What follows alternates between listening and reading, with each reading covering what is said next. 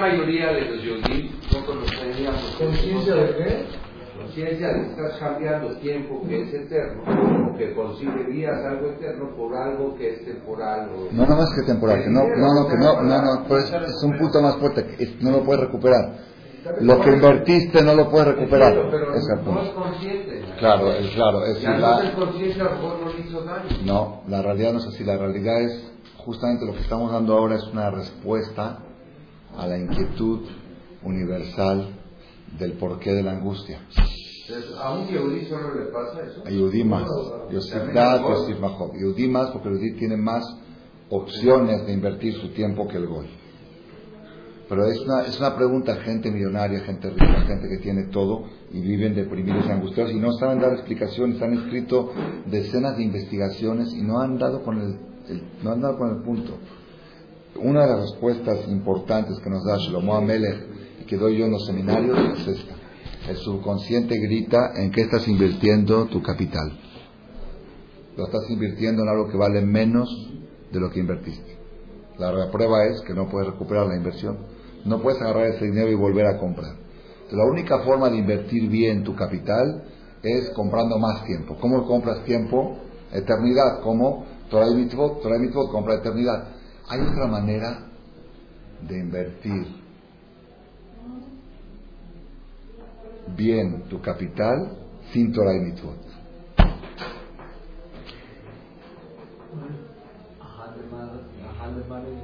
Sin Torah y mitzvot. Independientemente de Torah y mitzvot, hay una manera que la persona puede agarrar tiempo, invertirlo y comprar más tiempo. Ah, yo le digo, hacer que otro. ¿No? Yo ahorita No, es que enseño estás a con- uno, a dos. sigues con mitzvot, Sigues sin nada, mitzvot. sin mitzvot, sin espiritual. No, no pasó, trayendo un hijo al mundo. ¿Cuánto tiempo inviertes? Diez minutos el hombre y nueve meses la mujer. sí. ¿Y cuánto compras? no, ¿Y no, cuánto? no. No, sí, mitzvot. Vamos a hablar ahorita de tiempo que compra tiempo. Invertiste 10 minutos. ¿Y cuánto compraste? Falso. Claro, no, los hijos de él y los nietos, los bisnietos. Invertiste 10 minutos y compraste decenas de miles de horas, de años. Porque hijos, nietos, bisnietos. Entonces, el mejor negocio el. El mejor negocio sin mitzvot, el mejor negocio es traer hijos. Y también eso que hace la gente trae pocos, por estar angustiados. Porque sabe el subconsciente que tienes un potencial, y olvídate Torah, puedes tú agarrar tu semen y fabricar miles, miles de horas con esos 10 minutos. Y en vez de eso se la pasa uno jugando por acá y por allá. Y si ya no puedes traer hijos porque ya por la edad o algo, ahora, por eso dice el Toledot Noah, Noah Ishtadik, dice así, Tototeem Shet Tzadikim Elu Maasem Atovim. Los tzadikim, sus maasim tovim son sus hijos. Y como no se entiende la analogía, la comparación entre Torah y maasim tovim con hijos. Está bien, maasim tovim son mitzvot, pero ¿por qué hijos? Porque el punto en común que tienen mitzvot y hijos es que en ambos casos agarras poco tiempo y compras más tiempo. Es el punto en común. Inviertes tu tiempo en algo que vale más que tiempo, más tiempos. Así que, Rabotay, a los que pueden procrear, a procrear. Los que no pueden procrear, a procrear mitzvot, a procrear tiempo, eternidad. Una pregunta, entonces vamos a decir, usted dice que el hombre invierte 10 minutos para tener un hijo que le va a dar miles, pero obviamente cuando nace el hijo Ok, hay que criarlo. invertirle, educarlo. Bueno, Eh, en realidad- esos son mis votos. En realidad sí, pero en realidad yo opino que la persona tendría que invertir en un hijo independientemente de ese tema. Una persona, por ejemplo, lo aleno, lo aleno, que sabe con seguridad que no va a poder educar a ese hijo. Porque se va a ir del mundo por alguna razón o, se- o va a estar lejos de él, no va a poder. Seguro, que traiga al hijo que no lo traiga. Claro que sí. Sí, sí, aunque él sepa que no lo Claro, hacer. la prueba cuál es. De agua, por favor. La prueba cuál es. Hizkiyahu Amelech. Si saben la historia de Hizkiyahu, no la saben. Tener Hijo Reshaim. Y por eso no se casó. Él era profeta y sabía que sus hijos iban a ser idólatras. Dijo, ¿para qué? ¿Para eso voy a traer hijos al mundo? ¿Para que hagan enojar a Dios? ¿Qué le dijo el profeta? Esa no es bronca tuya. Tu obligación es crear vida. Vida crea vida. Lo que pase con esas vidas es cosa de Borolán, es cosa de su libre albedrío de ellos. Si sabe que no tiene recursos para hacer, o sea, que seguro no va a tener. Vamos a ponerle un caso de un matrimonio que se naufragó el barco y se quedaron en una isla, vamos a decir. No tienen ni qué comer, no sé qué. ¿Qué hace ahí? Que traigan. ¿También? Aunque coma plátanos todo el día. Pero no que besar, este, que no ha... Es por otro motivo, es por... Eh, por ¿Eh? Kolam Vaev eh, Azul No por traer hijos. Ah. Es por otro motivo. Por la simja del Tashmish. Pero dime lo quien pide a vivir Biblia Katum Forash, Hayab. Entonces hay que también traiga hijos También, están también, también. Hay una historia, nada más la leí una vez, no es de Yehudim, la, la leí en selecciones, pero algo real, de la vida real. Hicieron una conferencia, una conferencia en Estados Unidos ante 600 mujeres sobre el tema del aborto. Cuando estaba la discusión si aprobar el aborto, el aborto voluntario, si aprobar el aborto o no aprobar el aborto, la ley, todo, todo ese relajo. Y la conferencista, muy preparada, expuso, bueno, expuso el caso. Dijo, yo les voy a exponer a ustedes un caso y quiero que el público opine. Ella no dijo, ella no dijo si ella está en pro del aborto o en contra del aborto. Es una conferencia sobre el tema, para debatir el tema del aborto. Entonces la conferencista dijo, yo les voy a exponer un caso. Un caso de una familia pobre en Estados Unidos, una familia pobre, de puertorriqueños que viven por ahí. Tienen cinco hijos. El papá es un borracho, se la pasa todo el día tomando, no trabaja. Los hijos de 7, 8 años andan mendigando por la calle monedas para comer, sin educación, sin escuela. No hay, no hay nada, no hay casa. El papá está tirado borracho todos los días en la calle, no trabaja. La mamá no, no sé si le alcanza para comer, recibe limosnas. Los niños tocando las ventanas de los coches para que le den para comer. Y de repente esta mujer descubre que está embarazada de su sexto hijo. ¿Qué le aconsejarían ustedes? ¿Que aborte o que siga con el embarazo? Goyín, ¿no? Goy. Entonces levantó la mano una señora del público. Dijo, mire, yo, dijo la señora del público, yo estoy en contra del aborto en general. Como regla general, como norma, estoy en contra, porque es un asesinato todo.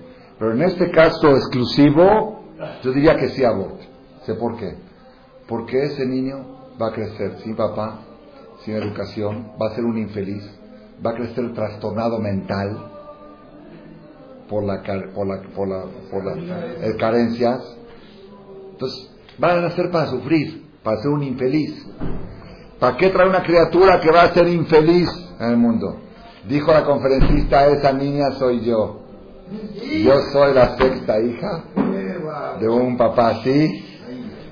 Y a mi mamá le dijeron que aborten y si mi mamá hubiera abortado ustedes no tuvieran ahorita esta conferencia. Dice, yo no soy ninguna infeliz. Yo, pobre de mí si no hubiera nacido. Así, así, así fue el caso. No me equivoqué, mucho de ustedes una vez una llegó a preguntarle tan, ya tengo ocho hijos, tengo uno más. Le dijo, si mi mamá si mi mamá hubiera hecho esa pregunta yo no estuviera exentado. Ajá, así dijo creo que Rashah. Rashah era el, el décimo hijo y, y así le contestó. Si mi mamá hubiera hecho esta pregunta, no sé ya, pero dijo algo más. Los nueve hermanos murieron en la guerra. No hubiera quedado nada de la familia.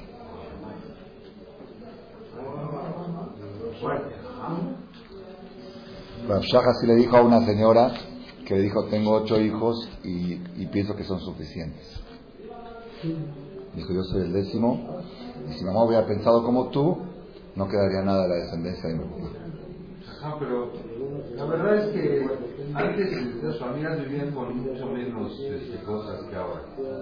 O sea, hoy día se siente que, que la sociedad se preocupa porque no va a tener clase de tenis, porque no va a tener tres trajes. Quiero exagerar. Entonces, ¿qué pasa? Que dice, el papá se va a tener que obligar a mucho más este, esfuerzo. Hashem, yo tengo una campaña, ya la anuncié la campaña en los seminarios.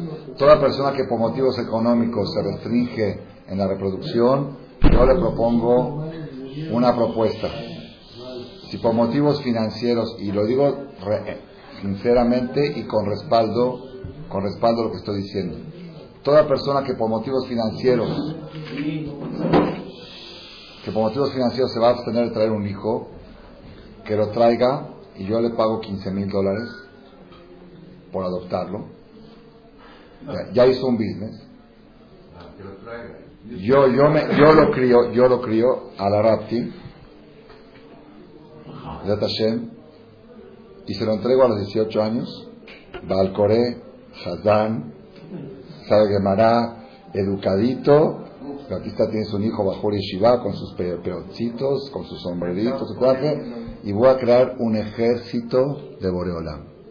300, 400, 500 niños que los papás no lo iban a traer al mundo, yo voy a hacer que los papás lo traigan, y es tu hijo, te lo devuelvo, te lo doy educadito, ya criado, educado, con, con diploma, sí, con diploma de recibido de Shohet, de Moel, de algo, de, alguna, de algún título autorizado por la Torah, y el trato es real. El que lo quiera hacer, estoy dispuesto a respetar. Tengo financiamiento, tengo quien respalde el proyecto. ¿Y si es niña? ¿Quién respalda? Y si es niña y es güera, se paga más. Okay, eso... Ojos azules.